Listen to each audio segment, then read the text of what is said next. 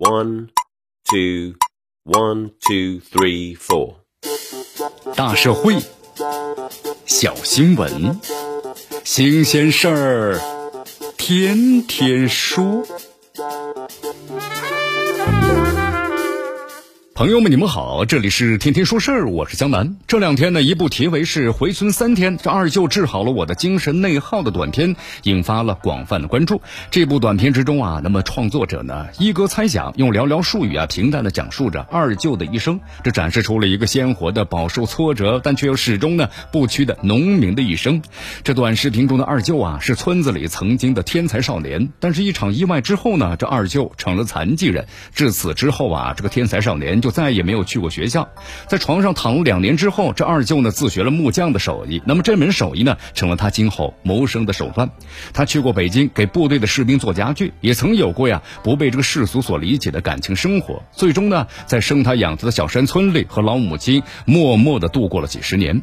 这部短片勾勒了一个农村残疾人士的一生，尽管呢只是粗线条，但还是打动了很多人呐。人们通过创作者平淡的讲述，回望着二舅简单而漫长的一。生有网友就感慨说了：“每个中国家庭都有这样一个二舅啊！是的，每个人都可以从他身上呢看到一些共同的特质，这是来自于这片坚实土地所赋予的共同品格。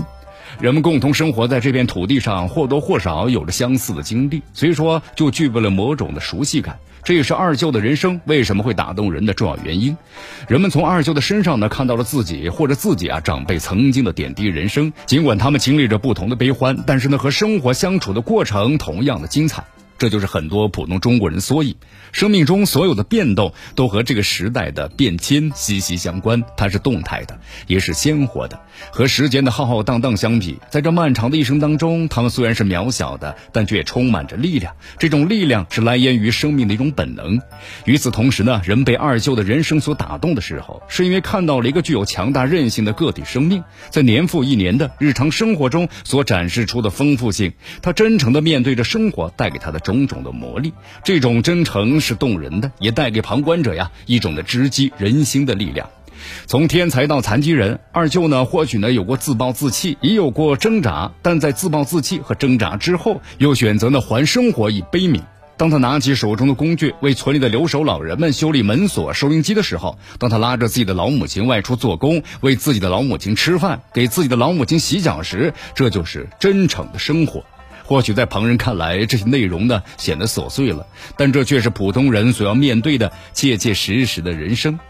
这种力量是含蓄的，但是呢非常的有力度，风吹雨打都磨不破，始终在生活里默默的生长。这种生长的节奏是极其缓慢的，不会一时之间就有结果。只有在经过了时间的洗刷之后，才会被人们发现其中饱满的质地。从某种意义上来看呢，二舅的生命历程何尝不是闪耀着人生的光辉呢？